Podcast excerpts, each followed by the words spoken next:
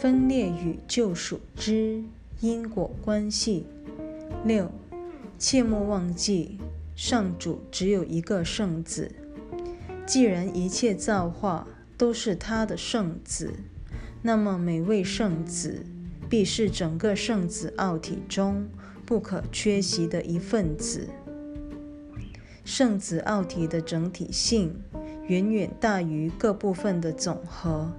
然而，它若失落了任何一部分，这一奥体的真实面目便会显得暧昧不明。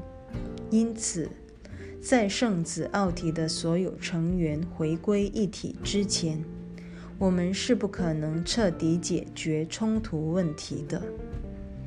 圣子奥体的圆满及完整性必须等到众子回归之日，方能昭然于世。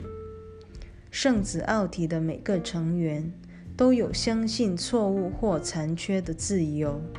如果他要做此选择，这一选择等于相信虚无的存在。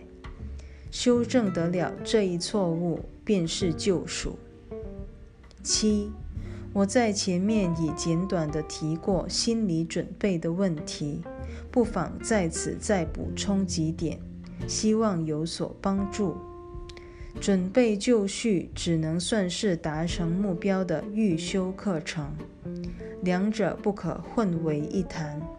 人心一旦准备就绪，通常就会想出要完成那目标的渴望。这份渴望在一开始难免三心两意，但它至少显示了此人已具备了转变心念的潜力。必须等到驾轻就熟的地步，信心才可能全面展现。